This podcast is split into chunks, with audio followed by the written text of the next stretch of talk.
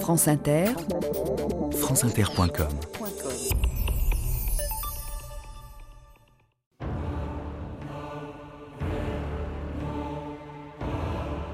J'écris la route des ruines, la route des conquêtes, la route de la soie, celle de la muraille de Chine, celle de Marco Polo.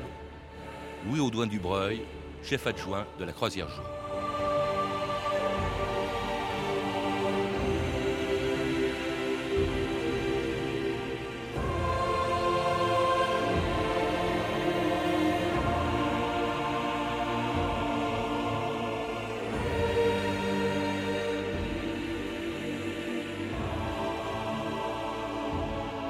2000 ans d'histoire.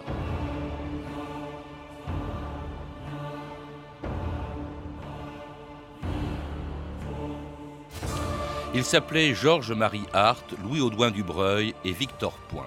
Et dans les années 30, sur les traces de Marco Polo, ils ont fait rêver le monde entier en réalisant ce qui à l'époque était un exploit. La traversée de l'Asie en voiture. Un défi lancé deux ans et demi plus tôt par le premier constructeur de voitures en série en France, André Citroën, qui avait aussi le sens de la publicité. Après avoir inscrit son nom sur la tour Eiffel, il s'était lancé dans des projets insensés pour l'époque, les premiers grands raids automobiles à travers les continents. Une expédition à travers le Sahara en 1923 et un an plus tard la célèbre croisière noire qui a traversé l'Afrique de l'Algérie à Madagascar. Mais de tous les grands défis de Citroën, le plus risqué fut sans doute ce grand raid automobile de 12 000 km qui devait atteindre Pékin en partant de Beyrouth en 1931, la croisière jaune. 4 avril 1931. Monté sur les tours du château des Crates, construit au temps des croisades par Godefroy de Bouillon, les Syriens s'émerveillaient de voir partir vers l'inconnu de modernes pieds encore venus de France le dernier salut de la patrie. Citron, citron, citron, citron, Citroën, double chevron, voiture, champion. Des bagnoles comme ça, y en a pas des douzaines. Citron, citron, Citroën. Ariane Audouin-Dubreuil, bonjour. Bonjour, monsieur Gélinet. Vous venez d'écrire chez Glénat un livre sur la croisière jaune dont votre père, Louis Audin Dubreuil, était un des organisateurs. C'était le chef adjoint de cette expédition. Alors, qui ne, qui ne ferait pas sans doute la une des journaux aujourd'hui, avec les voitures dont on dispose, avec les routes, etc., mais qui, à l'époque, était véritablement un exploit pratiquement inédit. C'était tout à fait inédit et c'était une très grande aventure, effectivement, que d'aller à Beyrouth jusqu'à Pékin, euh, à travers des pays euh, en grosse difficulté, et puis à travers la montagne, je crois que nous en parlerons. L'Himalaya, le froid du désert voilà, le Gobi, moins 30 degrés, hein, pour des voitures de l'époque, c'était, c'était pas rien. Et puis alors, euh, organisé par un homme qui avait, je l'ai dit, le sens de la, de la publicité, et qui n'en était, qui n'en était pas, pardon, déjà son premier coup de pub. Alors c'est lui qui avait illuminé Paris, ou plutôt la Tour Eiffel, en y mettant son nom, je crois que c'était la première grande pub C'était vraiment un homme assez moderne sur ce plan-là, pas seulement un grand industriel, mais un homme de publicité. Ah, il était le premier déjà euh, à créer dès 1920 une voiture clé en main et abordable à des prix tout à fait raisonnables. Ça, c'était vraiment peut-être la première grande publicité automobile de la voiture en série. Et puis, effectivement, il a créé la publicité moderne euh, avec une conception tout à fait extraordinaire des lancements, euh, en faisant participer même la population à certaines de ces euh, organisations et de ces grandes aventures, notamment la croisière jaune, qui ah, était très suivie. Il faut voir que ça marchait parce que j'ai sous les yeux les chiffres des voitures Citroën. En 1920, il y a 2500 Citroën qui roulent en France. Ça, c'était avant la croisière jaune et même la croisière noire. Juste après la croisière noire, en 26, 190 000 véhicules. En 28, 350 000. C'est assez extraordinaire de ce point de, vue-là. Donc la construction en série, il était un peu comme, il était une espèce de Ford français en, quelque sorte. Et puis alors ces grands coups de pub aussi que représentait la traversée du Sahara. Alors là avec un projet un peu délirant, il appelait ça, enfin je sais pas comment il appelait ça, mais c'était une expédition qui était destinée au fond à, permettre aux, riches français d'aller dans le Sahara. Il a même fait construire des déserts en plein, euh, des pardon, des hôtels en plein désert. Oui, alors les choses ont évolué au fur et à mesure des missions. Il est certain que la première traversée du Sahara. C'est la première fois qu'on traversait en voiture le Sahara de Tougourt à Tombouctou. Ça, ça a été un événement extraordinaire. Il s'agissait de créer des routes et des voies aériennes pour pouvoir relier l'Afrique du Nord à l'Afrique centrale, qui était très, très isolée et qui, évidemment, avait beaucoup de difficultés à être développée. Et puis alors il y a eu, alors plus extraordinaire encore, la croisière noire. Alors, la croisière noire était encore plus ambitieuse, parce que c'était une mission à la fois scientifique, humanitaire, culturelle et économique. Et puis alors il y aura aussi donc la croisière jaune dont nous allons parler. C'était pas seulement un coup de pub, hein, c'était une expédition qui se voulait scientifique, Ariane Audouin-Dureuil. Alors elle était scientifique et elle était en même temps soutenue par les ministères ministère de la Culture, ministère de l'Éducation nationale. Euh, c'était une mission scientifique et culturelle, vraiment dans la pleine acceptation du terme. Il y avait même un journaliste de National Geographic hein, qui, était, qui était présent. un très grand reporter qui était M. Maynard Howell Williams, qui était rattaché à la Société de géographie de Washington. Et c'est qui sponsorisait, si on peut dire, la mission Citroën en, euh, en offrant le, reporter euh, pour cette mission. Puis des savants, un archéologue, un géologue, un peintre. Alors, vous aviez M. Aquin, qui était conservateur du musée Guimet, président de la DAFA, euh, qui travaillait sur les Bouddhas de Bamiyan en Afghanistan. Et vous aviez euh, également Teilhard de Chardin, qui était géologue, mais il y avait aussi l'historiographe, il y avait le cinéaste, ce qui était tout à fait exceptionnel, et euh, également un naturaliste du Muséum d'histoire naturelle de Paris. Tous membres d'une expédition qui partait donc de Beyrouth en 1931. Une réunion de savants, d'ingénieurs, d'artistes ira de Beyrouth à Pékin, à travers la mystérieuse Asie centrale, et reviendra vers la France par l'Indochine, le Siam, les Indes, la Perse. Ce sera l'expédition Citroën Centre-Asie, troisième mission Arc du Breuil, la croisière jaune. Dans le ciel noir, quel est ce nom qui brille, qui de Paris fait clignoter les yeux?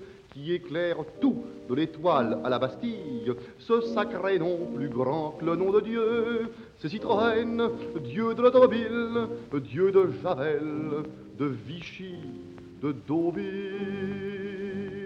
Saint Citroën, Saint Citroën, vous le puissant qui pouvez tout. Saint Citroën, Saint Citroën priez pour nous. Saint-Citron, priez pour nous. C'est une chanson de Gabriello dans les années 30. Ah, vraiment, c'est extraordinaire la popularité de Citroën. Enfin, il l'entretenait lui-même. Et notamment avec cette croisière jaune. Alors, euh, à laquelle, en compte des difficultés, pour laquelle on a fait rouler ou on a construit des voitures qui n'étaient pas les voitures de tout le monde. C'était des autochenilles, hein, des, les, les, je crois. Alors, c'était oui, effectivement, euh, et Instinct euh, qui un ayant inventé la chenille, d'ailleurs pour euh, l'empereur de Russie, le tsar de Russie, euh, sur la neige. D'abord, elles ont servi sur la neige, et puis il y a eu la Révolution, il est revenu en France. Monsieur Kégresse était né à Belfort, et là, eh bien, il a exploité ce brevet avec Monsieur Instinct. Alors les difficultés ne sont pas purement techniques, elles sont aussi politique. Euh, y a, on va traverser des pays euh, qui sont soit très fermés, comme l'URSS, soit en pleine anarchie. L'URSS, d'ailleurs, il a été question, ils ne sont pas passés justement par l'URSS, mais il était question, le, le, trajet initial devait passer par les par, Justement, il y a eu une nouvelle voiture extrêmement légère qui a été construite trois mois avant le départ, au moment où la Russie a annulé les passeports. Ils devaient passer par le Turkestan russe et ils seront obligés de passer par le Turkestan chinois. Alors effectivement, il y avait beaucoup de problèmes euh, dans euh, tous les pays traversés, notamment en Iran. Ils étaient juste au lendemain d'une grande révolution, avec la destitution euh, des Qadjars, les Palévis reprenant le trône. en Afghanistan, c'était la révolution permanente. Il y avait un soulèvement chez les Ouzbeks, si bien qu'effectivement la mission devra infléchir vers le sud 1500 km de plus pour pouvoir... Euh, bon, le fait que les passeports aient été retirés, euh, ils n'ont pas pu passer par euh, la Russie, ils doivent passer par l'Himalaya, le Karakorum, les hautes passes des Pamirs, pour enfin arriver à Kashgar. Donc tout ça a été très compliqué. D'autre part, depuis 1911, depuis l'instauration de la République en Chine, c'était l'anarchie totale. Le Xinjiang, il y avait le soulèvement musulman au Xinjiang, et puis les, les, puissants euh, guerriers chinois, euh, princes, euh, princes et autres, euh, Sun Yat-sen d'un côté, Mao qui commençait le combat de l'autre, c'était effrayant de traverser effectivement la Chine.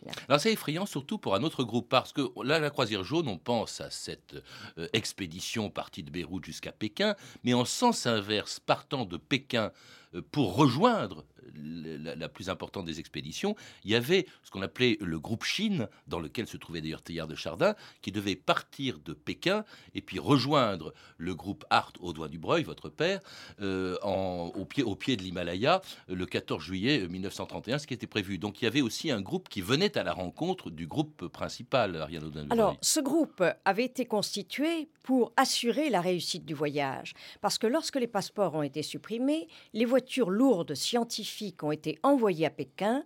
Victor Point a pris la direction, il avait préparé la mission, a pris la direction de ce groupe qui allait effectivement de Pékin sur Kashgar pour pouvoir, mon Dieu, sauver la mise. Et pour eux, ça a été terrible parce qu'effectivement, ils ont traversé des champs de bataille extraordinaires et le père Teilhard de Chardin, qui avait été brancardier en 14, eh bien, si je puis dire, a rempilé. Mmh. Voilà. Alors, le, parlons d'abord de l'expédition qui vient de Beyrouth jusqu'à Pékin, qui vient de l'ouest et qui va vers, vers l'est, et donc qui quitte euh, le Liban, euh, Beyrouth. Pourquoi? Parce qu'à l'époque, le Liban était une colonie française, un mandat français, protectorat, un protectorat, mais en tout cas, disons une colonie.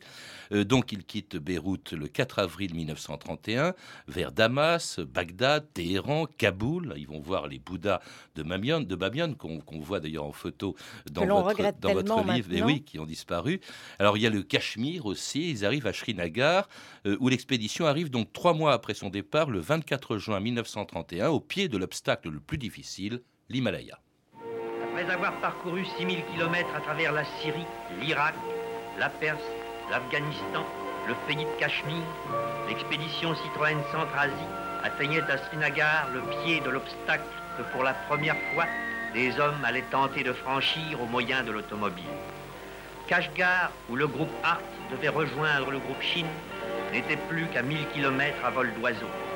Mais les oiseaux ne franchissent pas l'Himalaya et le toit du monde n'a pas encore livré le secret de ces neiges éternelles.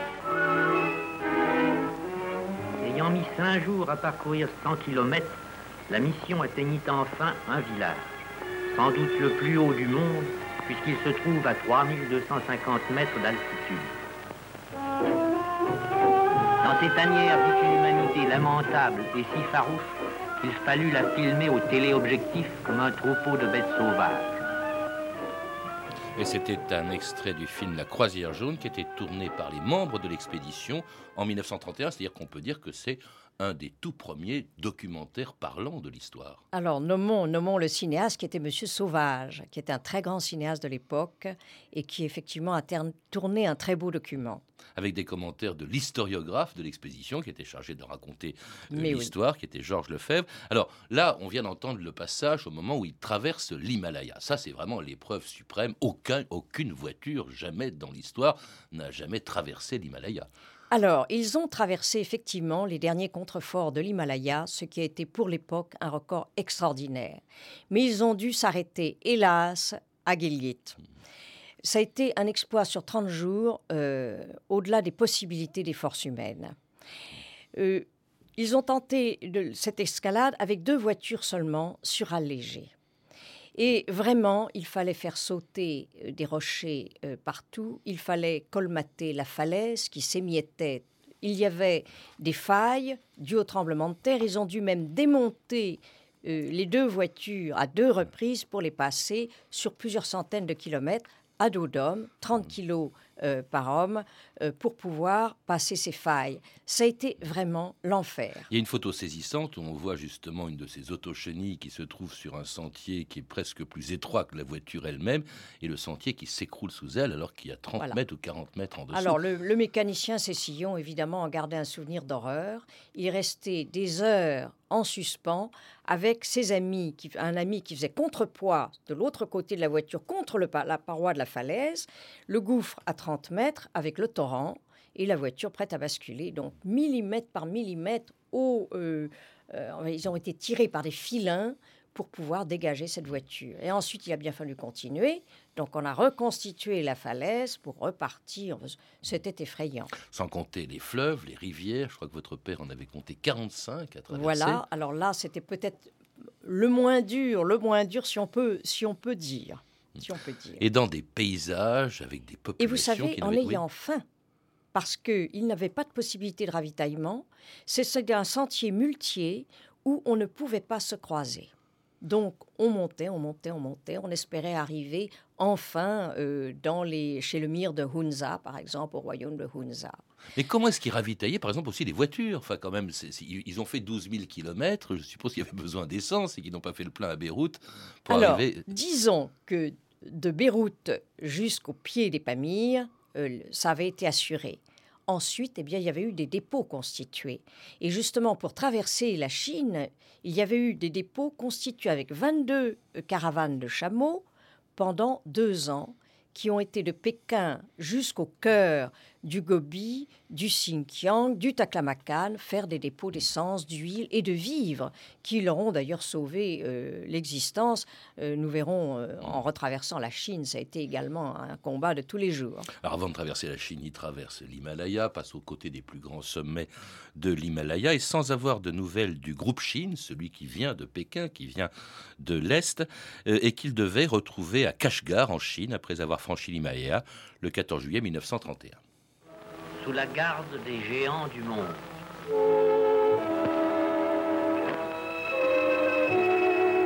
Le Rakaposhi, 7800 mètres. Le Nanga Parbat, 8860 mètres. La planche, à l'écoute, attendait toujours sans grand espoir des nouvelles du groupe Chine. Il me manque des mots, j'entendais très mal.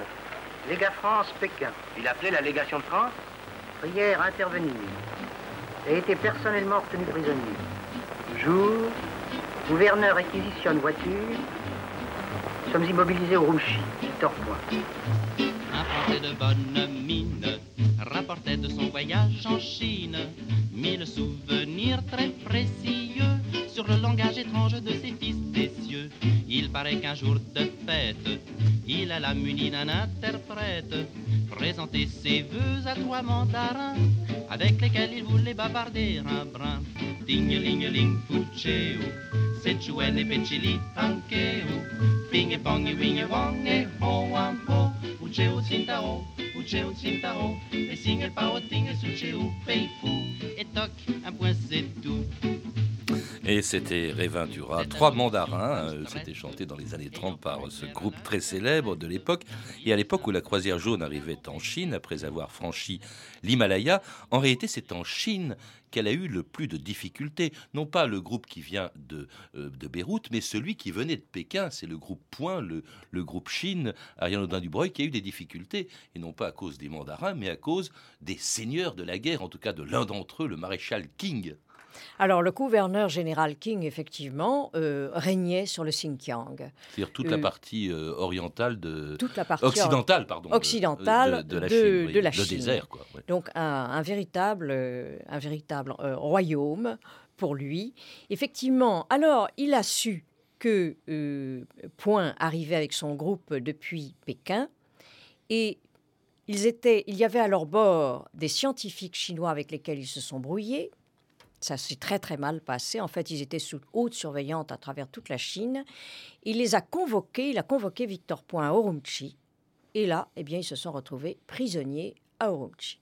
Ils avaient eu le temps, je le tiens à noter, de garer leurs armes à feu, parce qu'ils étaient très armés, dans la montagne avant de se rendre.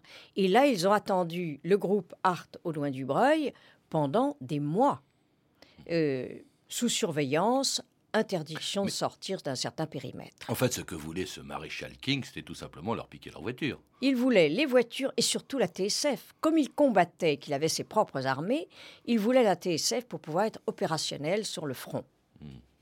Et ça, ça a duré combien de temps euh, ils ont été prisonniers en quelque Eh bien, sorte. ils ont été prisonniers du printemps 1931 euh, à l'automne, euh, jusqu'au 20, 20 novembre environ, date à laquelle le premier groupe a pu partir sur des recherches euh, dans les oasis du Tarim. Et c'est donc avec trois mois de retard que finalement le groupe Chine, justement le groupe Point, et le groupe Pamir, celui de votre père et celui de Hart, eh bien, se sont retrouvés à Urumqi le 29 octobre 1931. Maintenant qu'on s'est retrouvés, on se quitte plus. Tous présents, sauf celui dont le nom était dans toutes les pensées et à qui Hart eut l'idée d'envoyer un message vivant. Mon cher Citroën, vous êtes devant nous. Tout va bien chez vous? Chez nous aussi. Vous me regardez? Je suis en costume Gobi.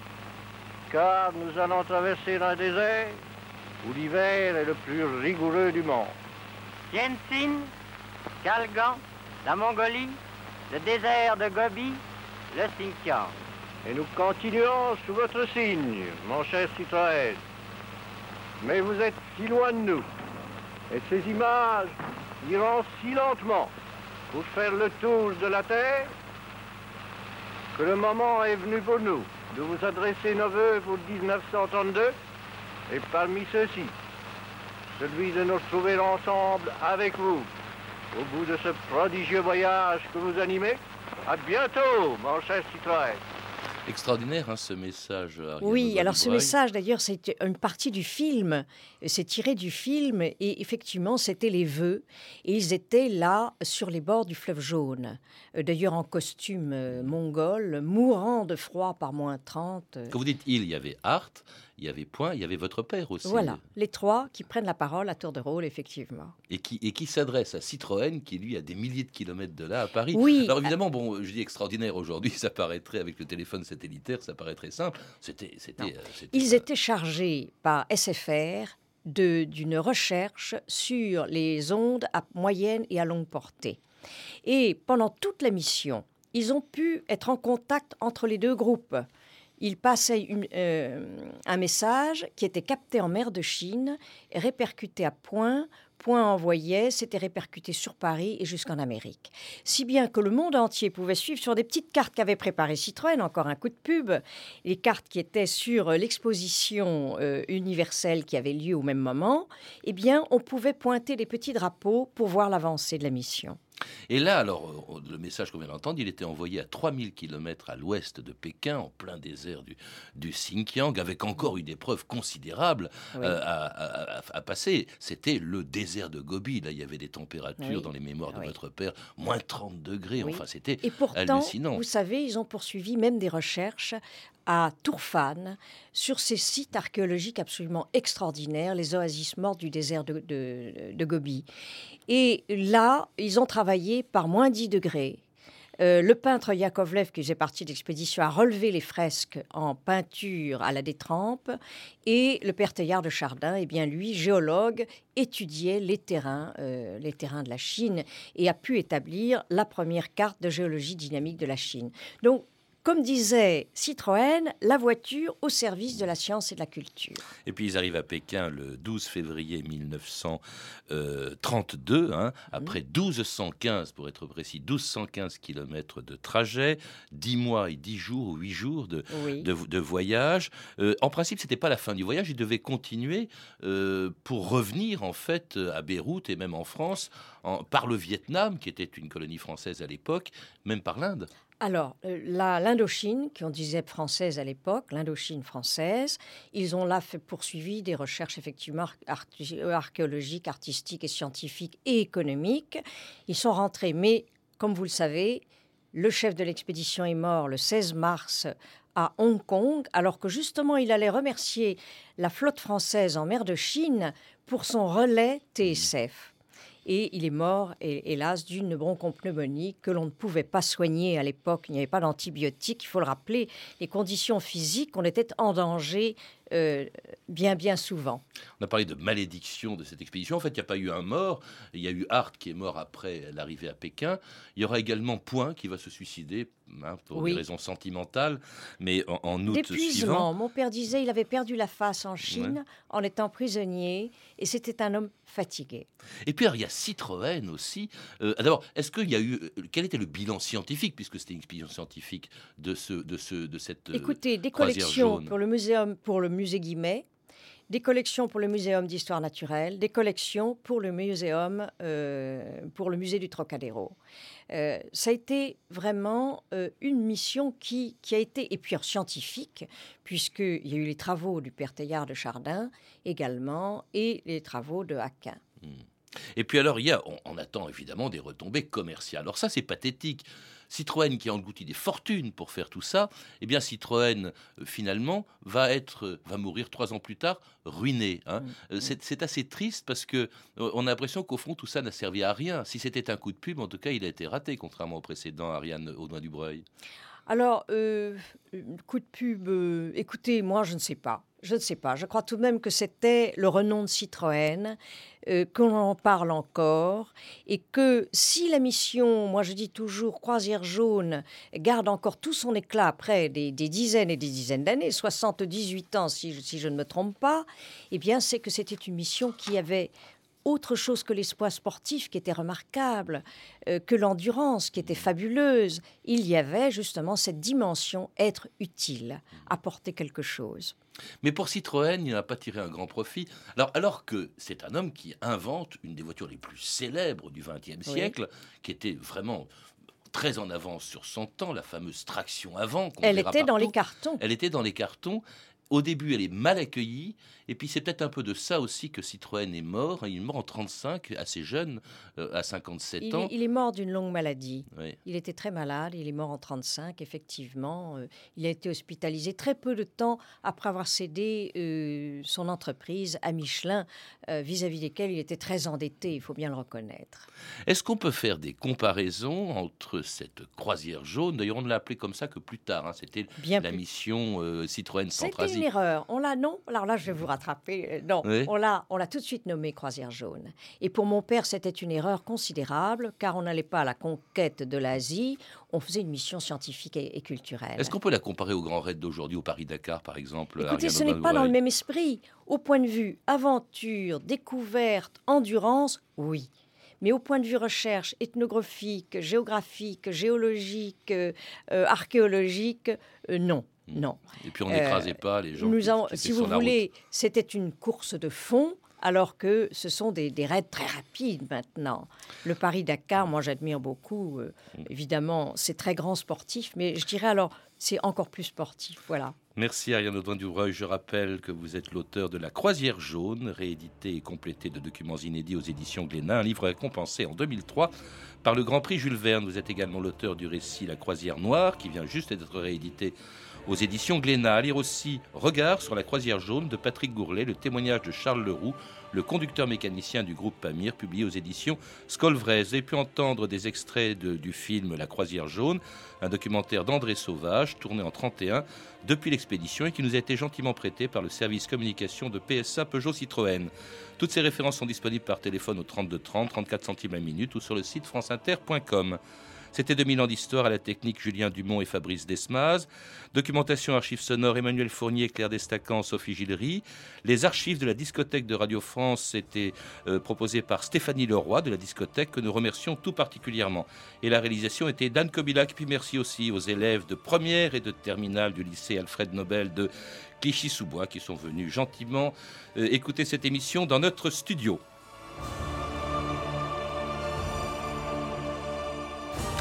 Demain, dans 2000 ans d'histoire, l'invention de la démocratie il y a 2500 ans à Athènes.